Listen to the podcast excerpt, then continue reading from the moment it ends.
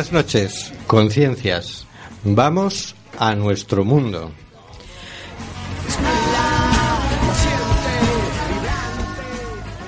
Estamos en Cuac FM, en el programa Simplemente Gente, programa sobre la diversidad cultural en Coruña y sobre los derechos de las personas migrantes.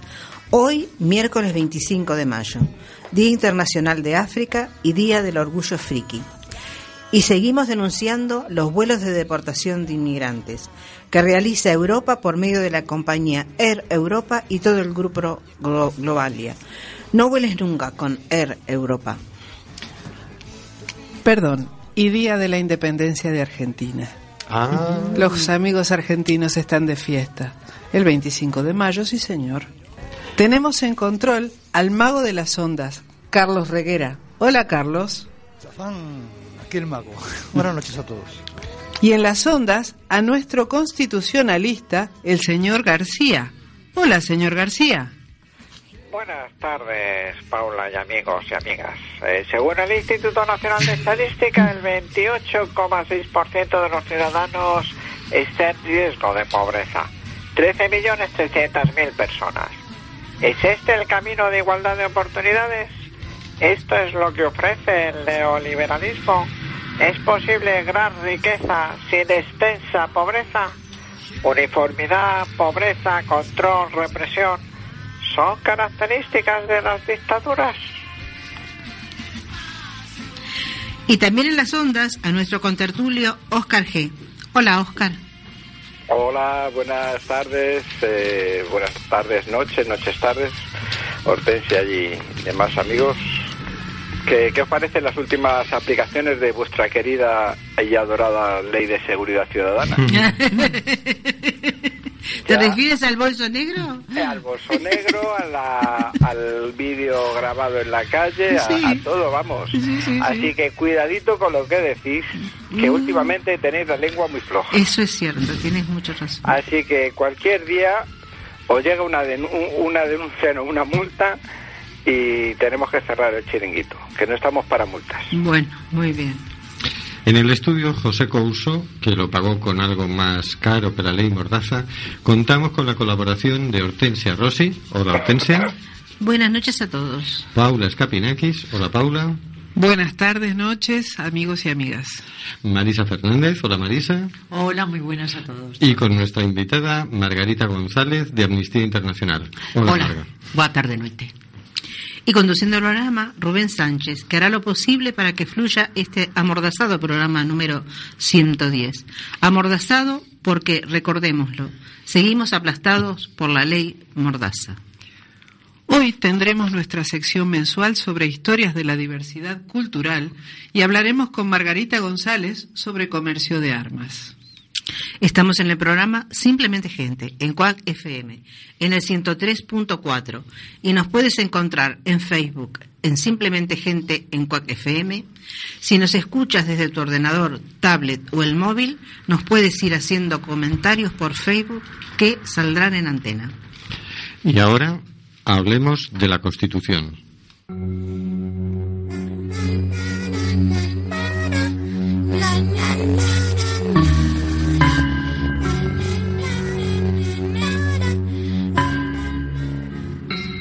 Constitución española. Título tercero de las Cortes Generales. Capítulo segundo. De la elaboración de las leyes. Artículo 82. Las Cortes Generales podrán delegar en el Gobierno la potestad de dictar normas con rango de ley sobre materias determinadas no incluidas en el artículo anterior. 2. La delegación legislativa deberá otorgarse mediante una ley de bases cuando su objeto sea la formación de textos articulados o por una ley ordinaria cuando se trate de refundir varios textos legales en uno solo. La delegación legislativa habrá de otorgarse al Gobierno de forma expresa para materia concreta y con fijación del plazo para su ejercicio. La delegación se agota por el uso que de ella haga el Gobierno mediante la publicación de la norma correspondiente. No podrá entenderse concedida de modo implícito o por tiempo indeterminado. Tampoco podrá permitir la subdelegación a autoridades distintas del propio Gobierno. Las leyes de bases delimitarán con precisión el objeto y alcance de la, de la delegación legislativa y los principios y criterios que han de seguirse en su ejercicio.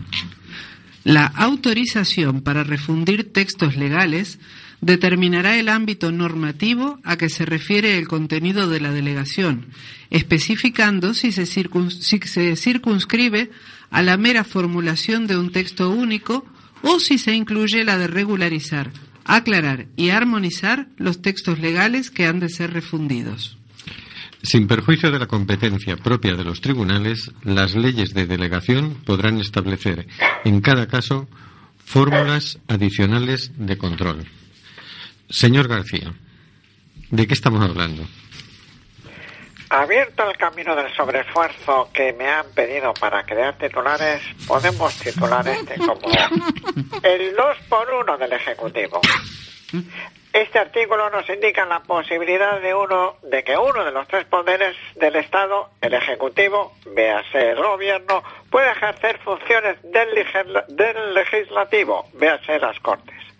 Esta función de crear leyes por parte del gobierno viene limitada, por un lado, por los temas. No podrá recibir la delegación eh, de temas eh, que requieran ley orgánica eh, para su aprobación y del modo reagrupación de, de, diversos textos legales en uno solo, que es la ley ordinaria, un establecimiento de unas por el Congreso de unas determinadas pautas de objeto, criterio y tiempo, que es la ley de base. ¿Esta concentración de poder en el gobierno tiene ventajas? ¿Promueve la agilidad legislativa o la concentración de poder? Esperemos que un cambio de mirada ofrecida por Oscar G o cualquiera de nuestros contertulios nos dé nuevas características. Oscar G, ¿qué nos dices tú? Bueno, yo digo que podría ser bien yo es que eh, leyendo este artículo me acordaba de una maravillosa ley que he tenido que leer un poquito, que es la ley de contratos del sector público. Esta ley está eh, tiene una característica simpática, mm, que se ha hecho y a los dos días otras leyes la fueron modificando. Y entonces la última, que no sé si es del 2015, se aprobó por un real decreto legislativo, pues un poco reunificar todos esos cachos, esas eh, remodelaciones de la primigenia ley, eh, reordenar un poco, reordenar, aclarar eh, todo ese caos, un poco caos, desorden legislativo. Entonces, mm, eso no hace falta que se debata mucho en, el, en las Cortes y lo puede hacer, bien lo puede hacer el gobierno. Yo aquí veo un problema en esto de delegar. Es que a mí la concentración de poder no me no me acaba de gustar. Y esto, en definitiva, es una dar dar el, eh, las Cortes un poquito de su poder al, al gobierno. Y el problema es que eh, tiene que ver con las mayorías. O sea, si hay una mayoría en el mayoría mayoritaria absoluta en, en el Congreso, da igual todo. Da igual todo porque al final las leyes van a ser como como esa gran mayoría, esa uniformidad unicolor, esa mayoría unicolor quiere. Entonces tiene su ventaja, sí es reordenar las leyes, pero tiene ahí un lado que no acaba de gustarme a mí personalmente, que es el de el de que pueda generar el gobierno leyes sin que se revisen, que es la parte importante del Congreso, revisar eh, la generación de, de las leyes. No sé si me ha quedado claro. Eh, ha quedado claro, me he liado mucho más yo explicándome. Pues no sé qué te diga. bueno, que está claro que a ti no te gusta la concentración de poder. Eso está claro. Eso nos ha quedado claro. Pero, por ejemplo, algunos casos en los que se haya dado esta delegación en el gobierno, por ejemplo, ¿La ley Mordaza es un caso de esto? No, no, no, la no, porque hay que tener en cuenta que la ley Mordaza es eh, una de las partes de, ley orgánica, si no me ah, cierto, cierto, sí, sí. Entonces no, eso tiene que aprobarlo las Cortes, pero claro, hay mayoría absoluta. Mm, ya, pero... entonces al haber mayoría absoluta, pues da igual, el, el debate tiende, tiene muchas posibilidades de ser estéril y tienen la aprobación. Eh, eh, el ejemplo a mí que se me ha ocurrido, eso porque lo tengo de cierta manera reciente, es, es una ley de un tema, mm, entre comillas, menor, como es cómo deben de contratar las administraciones públicas. Eso, y es una ley que se ve afectada, por ejemplo, con leyes fiscales, porque dicen, pues los deudores no pueden contratar, pero eso no estaba contemplado en la redacción, en la primera redacción de la ley. Entonces esa ley fiscal dice influye en, esta otra ley. Luego hay otra ley de igual, de, por ejemplo, de igualdad de, de, trabajo entre el hombre y la mujer. Y dice, pues las empresas que participen en un concurso y tengan un plan de igualdad tendrán más posibilidades de, o sea, tendrán un punto más en el, en el concurso. Entonces eso afecta a la ley de contrato. Entonces, ¿qué se hace al final? Después de que siete leyes influyan sobre otra ley o, o reales decretos. Entonces se reorganiza para reorganizar todo ese esas cosas que está un poco dispersas, se rehace la ley diciendo esto que dice la ley tal lo ponemos lo ponemos ya en la ley en el artículo 7, esto en el artículo 14. Esos son los ejemplos de delegación legislativa más, eh, más claro. Ahora me quedó mucho más claro. Vale, entonces, mm, claro, en ese sentido dice, pues, si las otras leyes ya están aprobadas, pues lo puede hacer el gobierno. es redactar la ley eh, para actualizarla las actualizaciones. Es como Windows. Windows, eh, quiero, tengo que actualizarme. Pues se actualiza. Que lo haga el gobierno. Muy bien. Bueno. Entonces, e, en ese sentido, pues sí, pues está bien. no, tiene, no tiene mayor importancia porque incluso es algo de eficacia burocrática, ¿no? Pero luego está la otra parte, la delegación de la ley de bases, que ahí pues un poco más ya más puede meter mano el, gobierno porque es esa el Congreso dice vale hacéis una ley sobre las telecomunicaciones y tenéis hasta el 30 de mayo para hacerla y tenéis que regular las radios eh, comerciales, las públicas y las comunitarias. Entonces hacen la ley. Y la hacen como quieran. ¿Qué pasa? Que luego a lo mejor regulan, mencionan en un artículo a las radios comunitarias, pero no las regulan. Y no, y no van a aprobar, no van a debatir en el Congreso si está bien ese, cómo han desarrollado ese punto, no lo han desarrollado porque ya le han dado esa eh, potestad al gobierno para que redacte esa ley. Sí, mejor sería una comisión parlamentaria, ¿no? Por ejemplo. Delegarlo en una comisión parlamentaria y, y aprobarlo en el Parlamento. Muy bien. Bueno, pues vamos a pasar a la siguiente sección. Hoy tenemos a Marisa Fernández que nos va a hablar de su, de su tema, historias de la diversidad cultural. Vamos a poner antes la sintonía de la sección de Marisa.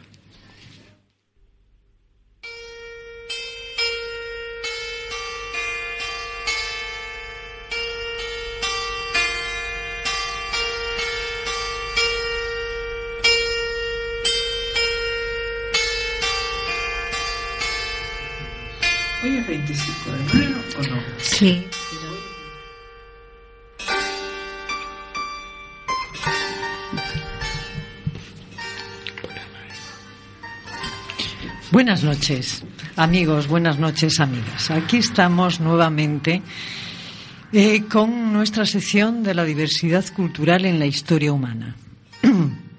Hoy es el cuarto programa en que hacemos esta sección y ahí vamos. Este fin de semana pasado estuvimos en Toledo, en donde viví dos momentos muy especiales.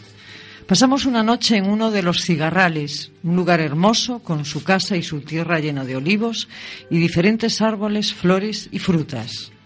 Nos contaban que los árabes, una vez que regresaban a las batallas, descansaban en los cigarrales.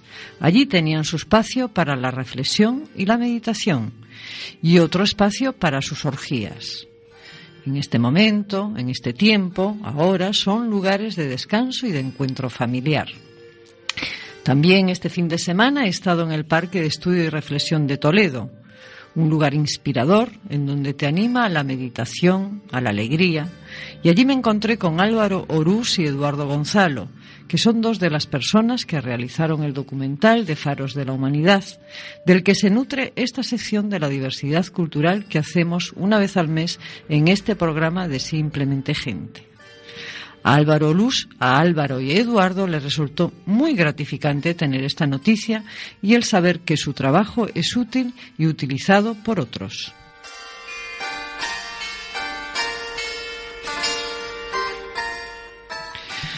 Hemos estado en Alejandría con Alejandro el Grande hasta que falleció y su reino fue gobernado por gente de su confianza y en particular Alejandría, que fue la capital del reino de Ptolomeo. Alejandría, ciudad indiscutible del conocimiento en la antigüedad. Ptolomeo decide convertir a Alejandría en la ciudad más importante del mundo en belleza, economía y cultura, y no cabe duda que lo consigue. La, belleza de Alejandría se expresa en sus calles principales, adornadas con estatuas y obeliscos, construida en mampostería, piedra y mármol. La ciudad crecía armonizando la belleza de sus construcciones y construcciones que generaban servicios para la población y crecimiento económico. Crearon conducciones subterráneas para llevar el agua del Nilo a las casas de sus habitantes. Construyen la Basilea o barre del palacio, en donde incluyen el gran museo, a la usanza griega, con su biblioteca. Con un malecón une el continente con la isla de Faros a un kilómetro de distancia de la ciudad, creándose lo que aún hoy es el mejor puerto de Egipto y que transformó en la capital comercial del, del Mediterráneo.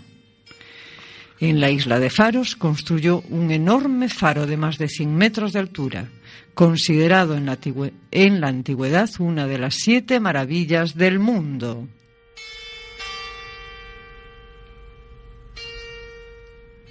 En esta misma línea de creación y generación comienza a trabajar con la cultura y el conocimiento. Para ello elige el museo, que son imitaciones de los templos mesopotámicos y egipcios, también el Liceo y la Academia de Atenas, para albergar a los mejores científicos, poetas y estudiosos del mundo conocido, que invitados por el Estado pueden llevar una vida sin preocupaciones materiales, dedicados al diálogo, la lectura y la investigación. Demetrio de Falero casi, fue casi con seguridad inspirador del museo, que tenía grandes conocimientos bibliográficos y experiencia obtenida en el Liceo de Atenas.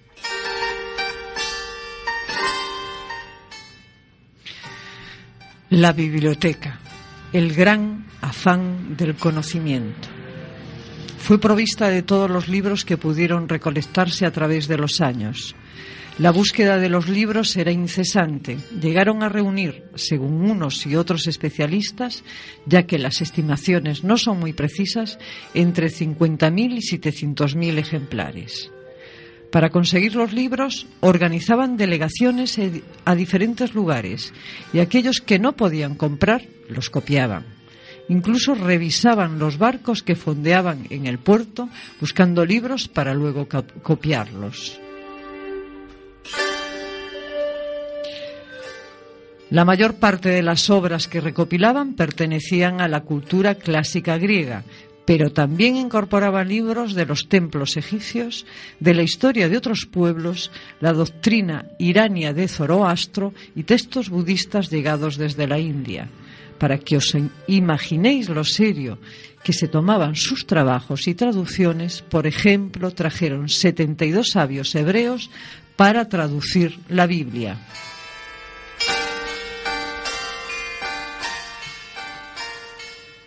Los libros tenían, estaban clasificados por materias y tenían una inscripción con su origen y contenido.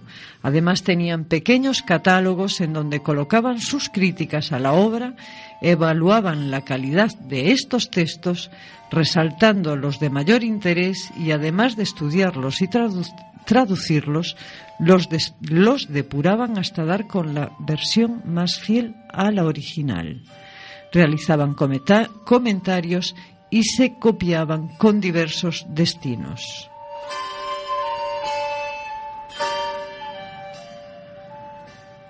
Además de esta extraordinaria recopilación, hay que sumar la no menos ingente producción de los sabios, que siglo tras siglo trabajaron en Alejandría produciendo obras de gran influencia futura, como Euclides en matemáticas, que creó el sistema de axiomas, la ordenación de teoremas y el rigor de las demostraciones, la definición del espacio euclidiano que al día de hoy sigue incluida en los textos de matemáticas.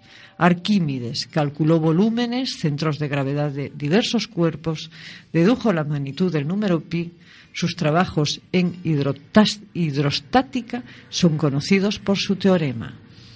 Herón, creador de engranajes, autómatas y aparatos basados en la fuerza del vapor.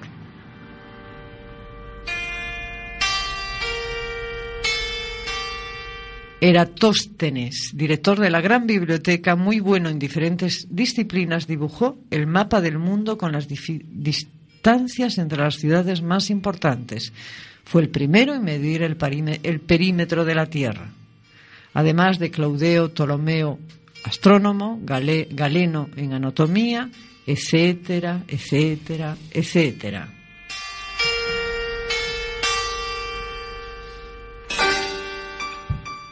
En Alejandría se alcanzaron cotas muy altas de la evolución del conocimiento y es impactante la idea de que la teoría heliocéntrica, la máquina de vapor, los avances en tantos campos que se alcanzaron en aquel momento, tardando mil años en retomar las investigaciones para llevarlas más allá.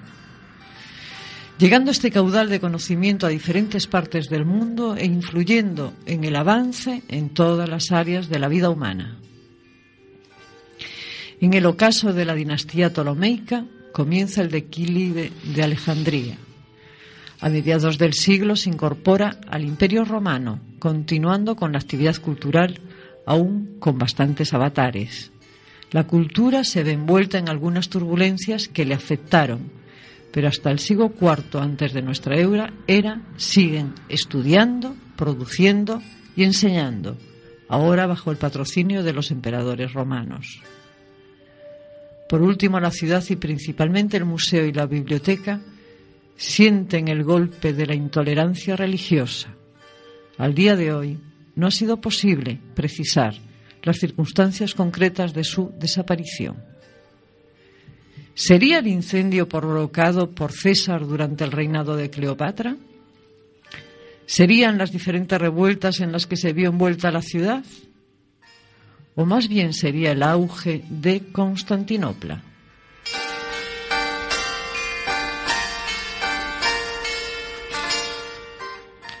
Nunca sabremos lo que se destruyó o pudo salvarse, pero lo cierto es que muchos sabios alejandrinos continuaron su, lugar, su labor en otros lugares.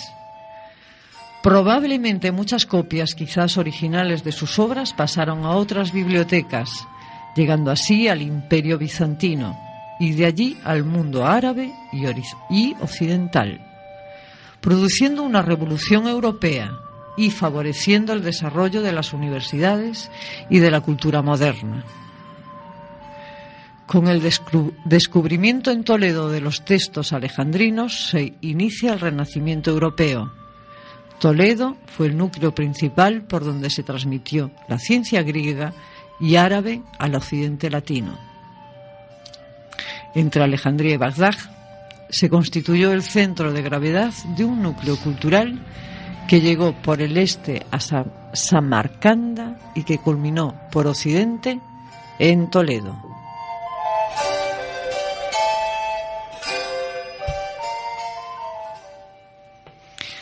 El proceso que hasta aquí hemos seguido nos muestra cómo nuestra civilización surge del esfuerzo combinado de muchos seres humanos en diferentes épocas y pueblos, en los momentos y lugares donde por amor al conocimiento, la tolerancia y amplitud de miras se hace posible el intercambio entre culturas y gentes. El saber tiene un enorme impulso que se expande en la distancia y en el tiempo surgiendo con ello la, posibilidad de evolución del ser humano.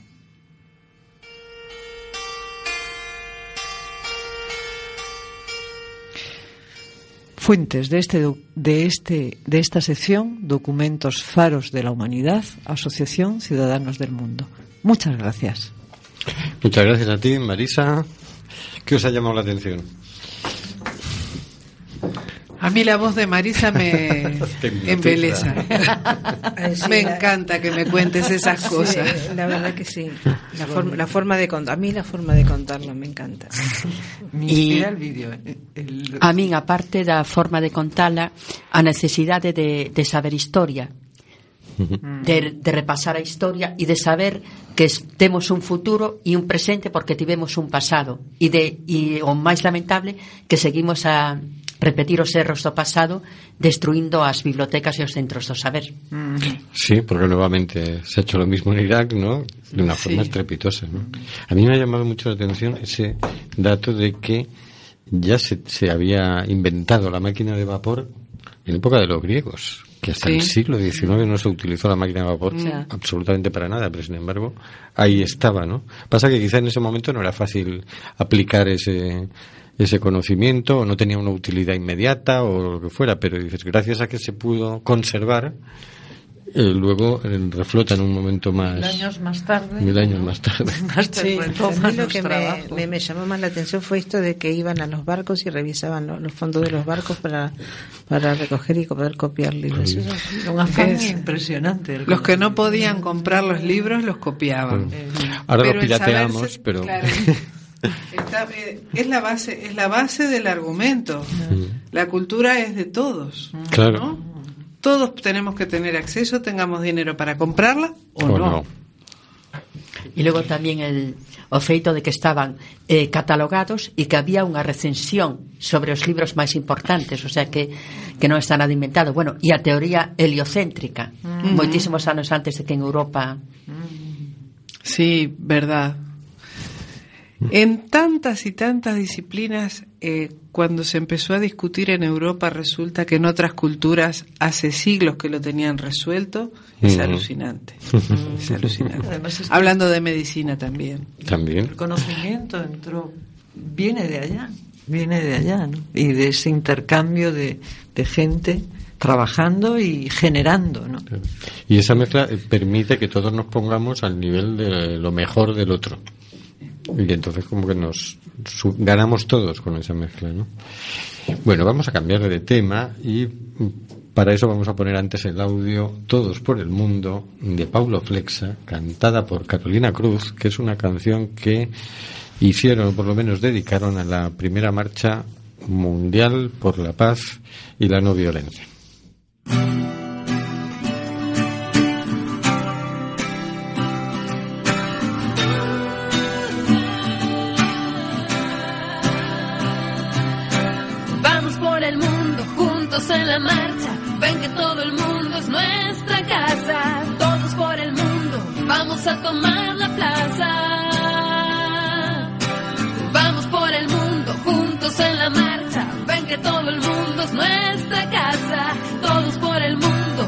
Vamos a tomar la plaza.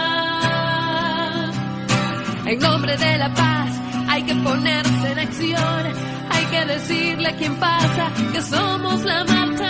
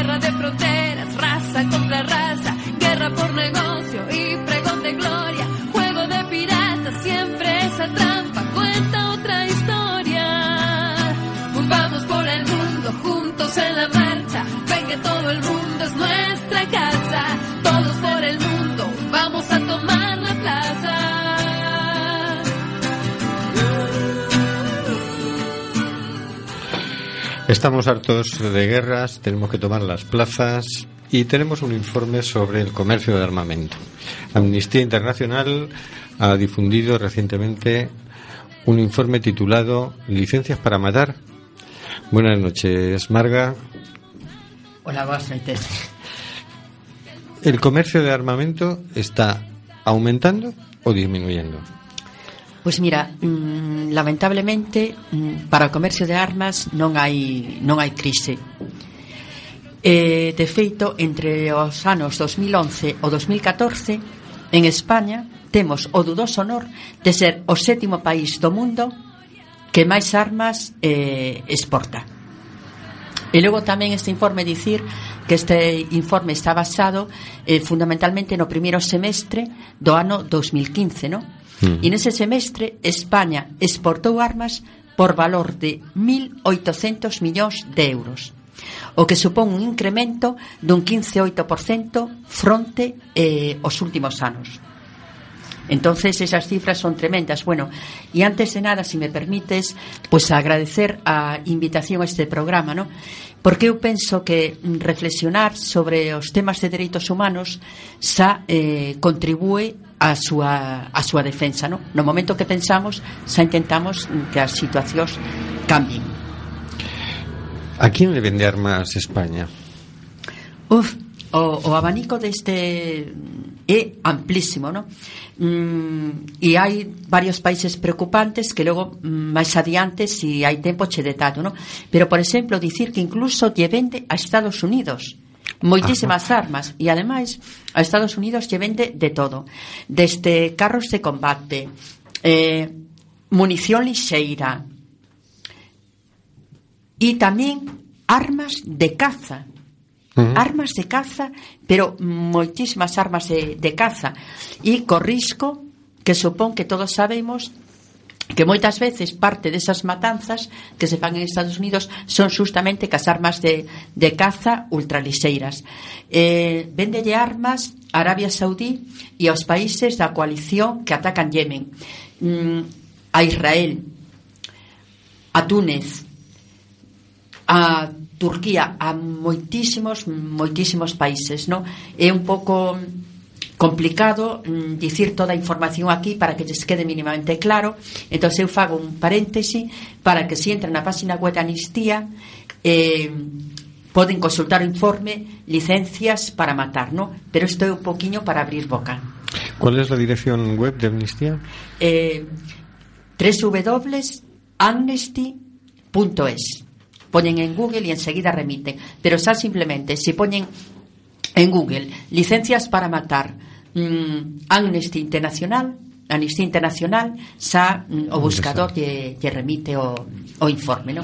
que que realmente é, é moi completo no? e ademais dicir o fío diso que é mm, feito por persoas de catro organizacións Amnistía Internacional Médicos Sin Fronteiras Intermón Oxfam e fundeu Paz e un dos que máis investigou foi un, é un galego Alberto Alberto Estevez é un vigués que é moi activo no tema de comercio de armas e que ademais el tivo a, a honra de estar na sesión da ONU no que se aprobou o tratado mm, do, do comercio das armas do ano 2014 no? este informe é froito do traballo de moitas persoas no? que hai xente que di bueno, es que non estou en Amnistía ou outra organización para facer burocracia pero realmente sin investigación non se poden defender os, os dereitos humanos. Claro. Entiendo que hay, hay una regulación, hay una legislación internacional que, que no cualquiera puede venderle armas a cualquiera, que todo eso tiene sus limitaciones, ¿no? Sin embargo, en el informe destacáis como algunas ventas dudosas, eh, otras que directamente son sospechosas de haberse saltado la, la legislación. ¿Sobre qué ventas tiene más, más dudas Amnistía Internacional? Pois mira, eh, alegrome moito desta pregunta e fíxate, vou empezar por algo mm, moi quentiño que figura no informe e chegou nos hoxe un comunicado sobre as vendas de armas a Egipto e que aí tamén se pode ver atitude hipócrita no, da Unión Europea. No ano 2013, nas manifestacións que houve en Egipto, eh, morreron centenares de persoas. Entonces, eh, a, tomou esa decisión de aconsellar aos gobernos que non lle venderan armas a Xinto por temor a que foran empregadas para reprimir manifestacións. Bueno, pois o ano seguinte, no 2014, a metade dos gobernos europeos venderonlle a Xinto armas por valor de 6.000 millóns de persoas.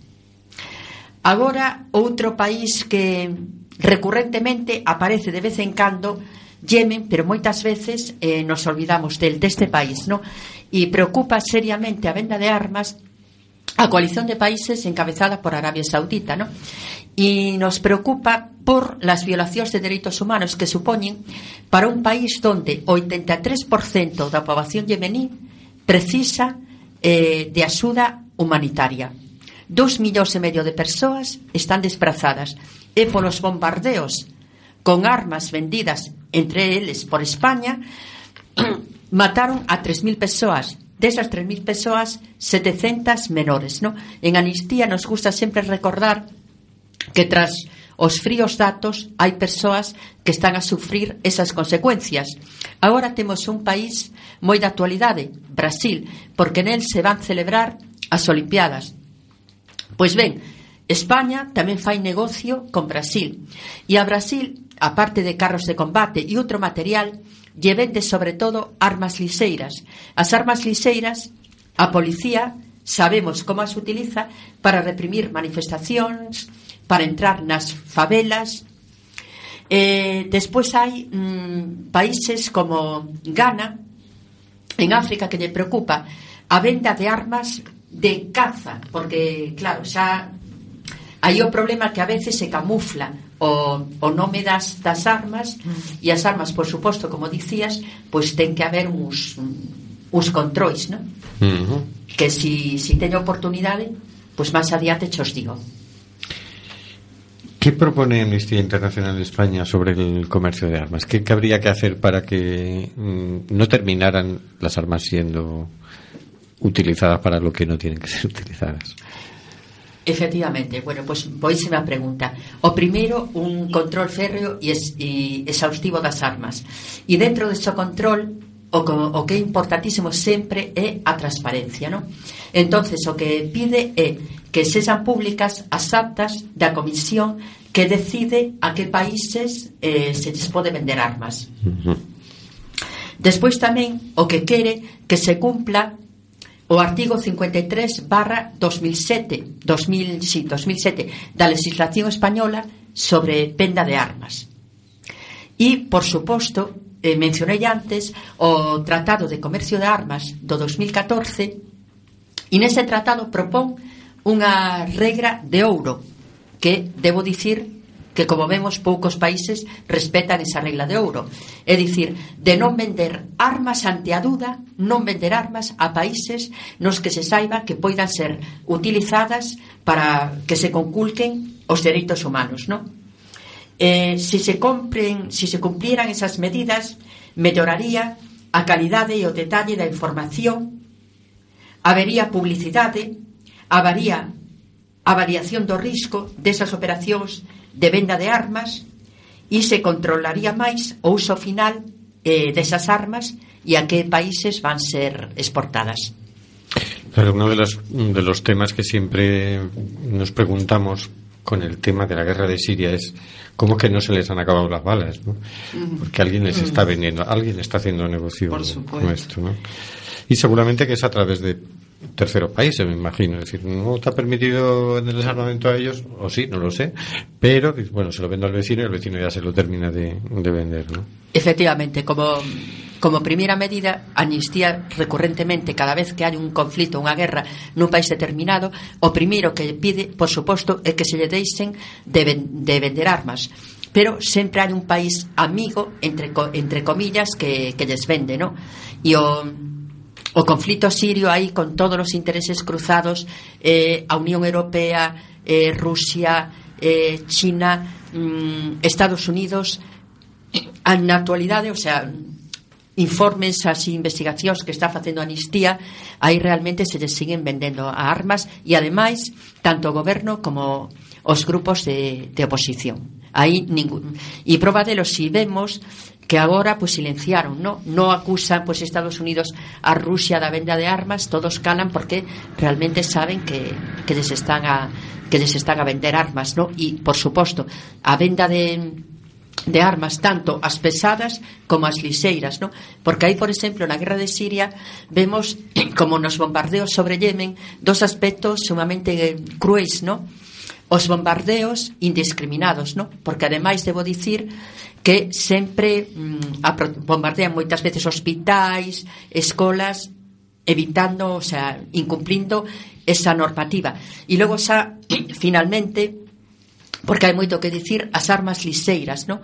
o, o perigo que supoñen, no? porque agora en Siria morren tantas persoas ou máis por as armas liseiras que polos bombardeos. Que polos bombardeos mm. claro. Que por cierto, bombardear colegios y hospitales, esto es un Sí, crimen sí, sí, de guerra. Esto. Bien. Bueno, pues muchas gracias, Marga.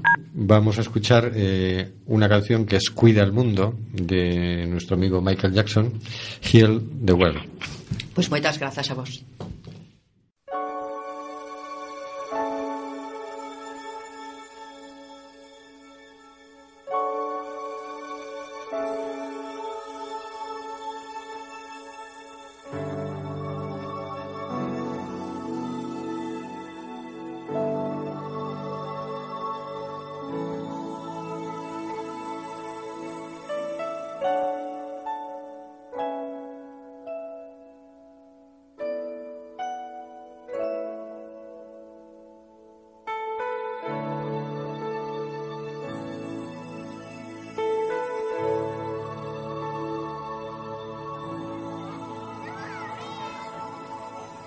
Think about um, the generations and to say we want to make it a better place for our children and our children's children so that they they they they know it's a better world for them and think they can make it a better place.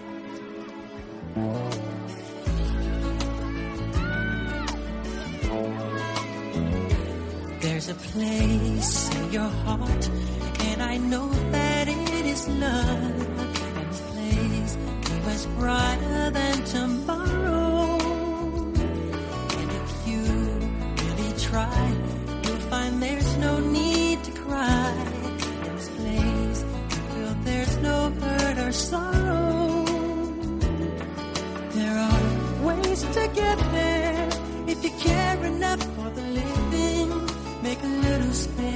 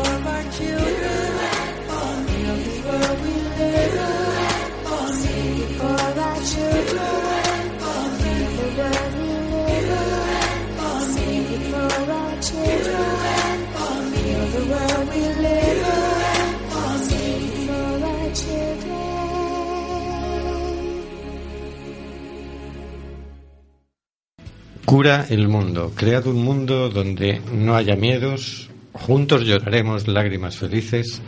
Veremos las naciones convertir sus espadas en rejas de arado. Eso nos decía Michael Jackson. Mientras tanto, hoy eh, una embarcación que iba hacia Italia ha naufragado. Han podido rescatar a 500 personas, pero han muerto 5 personas. Y mientras tanto, están desalojando el campo de refugiados de Idomeni, que era un campo espontáneo, frente a la frontera de Macedonia, donde quedaban más de 8.000 personas, llegaron a estar cerca de 15.000. Y nos ha llegado un mensaje hoy, por donde menos pensábamos, de unas personas que se han ido a Idomeni a echar una mano, porque la gente es así de buena. Y nos han mandado este mensaje. Hola gente, como sabréis, un grupo de 10 personas hemos acudido a la frontera de Grecia y Macedonia para apoyar a las personas refugiadas de la zona de Idomeni. Ahora mismo la situación es crítica. Las autoridades tienen decidido desalojar la zona y están siguiendo una estrategia de guerra psicológica y de asedio sobre los refugiados y personas voluntarias para conseguir sus objetivos. Comenzaron hace unos días con cortes puntuales de agua. Hay 10 grifos de agua potable para 5.000 personas y desde ayer se impide el acceso de comida al campo. Quieren matarlos de hambre hasta que abandonen voluntariamente el campo hacia los campamentos militares o aceptar ser deportados. Obviamente esta solución es terrible, ya que es una condena a muerte segura para muchas de estas personas. De la misma manera, la policía está ejerciendo cada vez más presión sobre las personas voluntarias y el acceso a Idomeni es prácticamente imposible. Os rogamos máxima difusión de la información para tratar de ejercer presión sobre las autoridades europeas y griegas. En el blog podéis encontrar información detallada. El blog es a la sombra de su valla wordpress.com.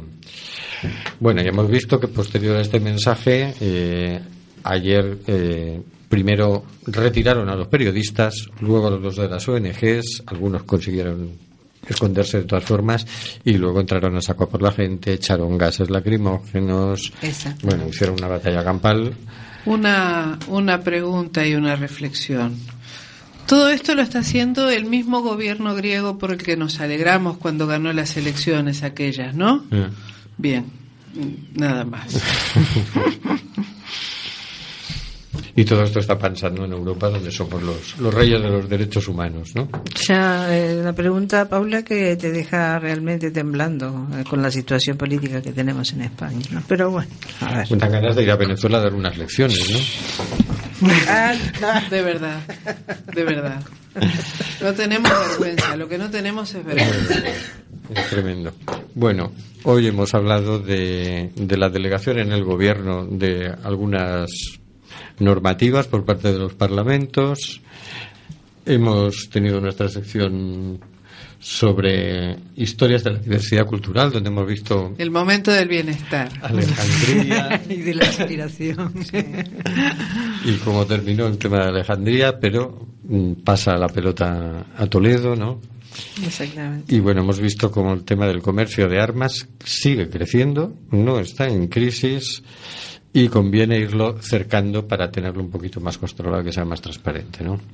Ojalá hasta que desaparezca el comercio de armas. Ojalá ¿verdad? sea tan transparente que no se armas. Porque a mí me surgía una reflexión mientras, perdón, eh, aquello de, de controlar para asegurarse de no venderle a los gobiernos que atenten contra los derechos humanos. Pero vamos a ver, si el, el hecho de fabricar un arma ya es un atentado a los derechos humanos, el primer derecho humano es el derecho a la vida y las armas para qué están hechas. En fin, A mí se me ocurre un paralelo con eso, que es este la publicidad antitabaco y que el tabaco produce cáncer. Sí, evidentemente, yo no voy a negarlo. Yo lo que digo es que para qué se fabrican cigarrillos. bueno, es un tema como para discutir más Ah, largo, ¿no? sí, sí, ¿para qué fabricamos armas y para qué fabricamos cigarrillos? Si ambos matan. No, y además, o sea, mm, problemas, ¿no? Por ejemplo, hubo reacción social en Ferrol porque Amnistía pide que no se le vendan as famosas cinco corbetas a Arabia Saudí ante o temor de que poidan ser mm, utilizadas mm, con fines indebidos, ¿no? Pero claro, eso crea postos de traballo, ¿no? Porque tamén eh, todas as todas as todas as vertentes, ¿no? Mm. Estamos en contra totalmente do comercio de, de armas, pero eso eh, obviamente hai tamén pensadores que din, bueno, e se se deixaran de fabricar armas Que pasaría con esos traballadores? A nós, os que estamos aquí presentes, se nos ocurre reconvertilos, non?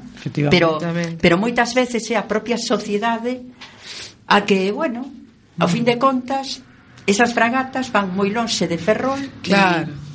Claro, claro. pero xa, non deixa de ser criterio, cómplice, ¿no? Claro. Sí. Directamente da sí. morte de, de xente. Aí a, a famosa frase creo que era de Martin Luther King, ¿no?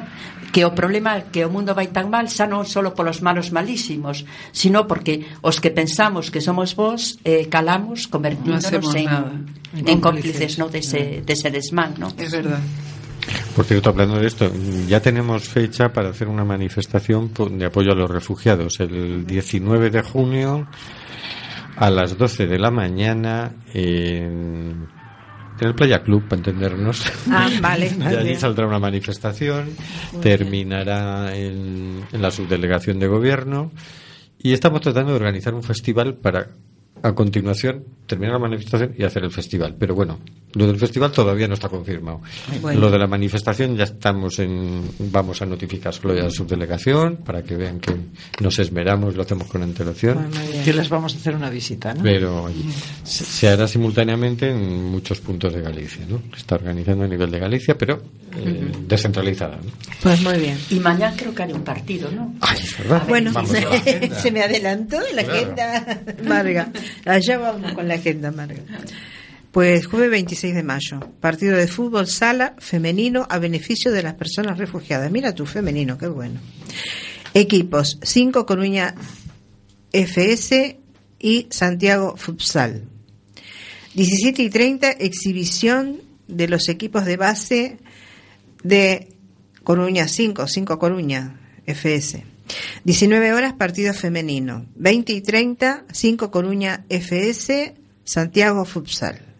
Lugar polideportivo del Colegio San Francisco Javier. Avenida Alcalde Pérez Ardá, Cuatro Caminos. Dona 5 euros y entra en el concurso de regalos. Promocionan Ayuntamiento de La Coruña y Emalsa. Continúan las iniciativas para recaudar fondos para las personas refugiadas que siguen en los campos de Grecia, en situaciones dramáticas.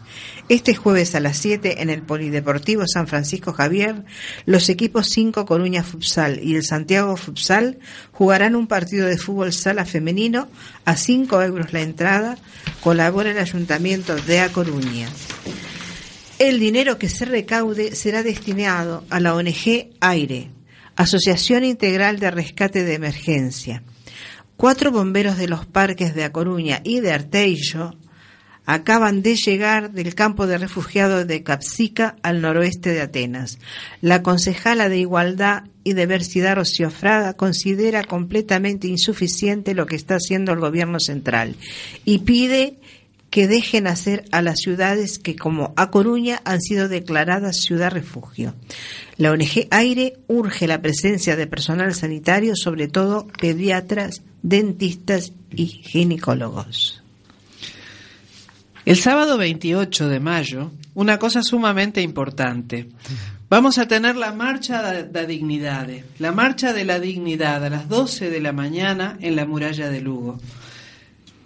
Todos y todas tenemos que estar en esta marcha, el 28 de mayo. Todos en Lugo. Eh, hay autobuses que salen. Hay que apuntarse para, para poder llegar a, los autobuses, para poder eh, ir en los autobuses. Eh, en este momento creo que tenemos que elegir, como decía Galeano, indignados o indignos. Hay que marchar por la dignidad. Tenemos que estar todos ahí el 28 de mayo. Vamos.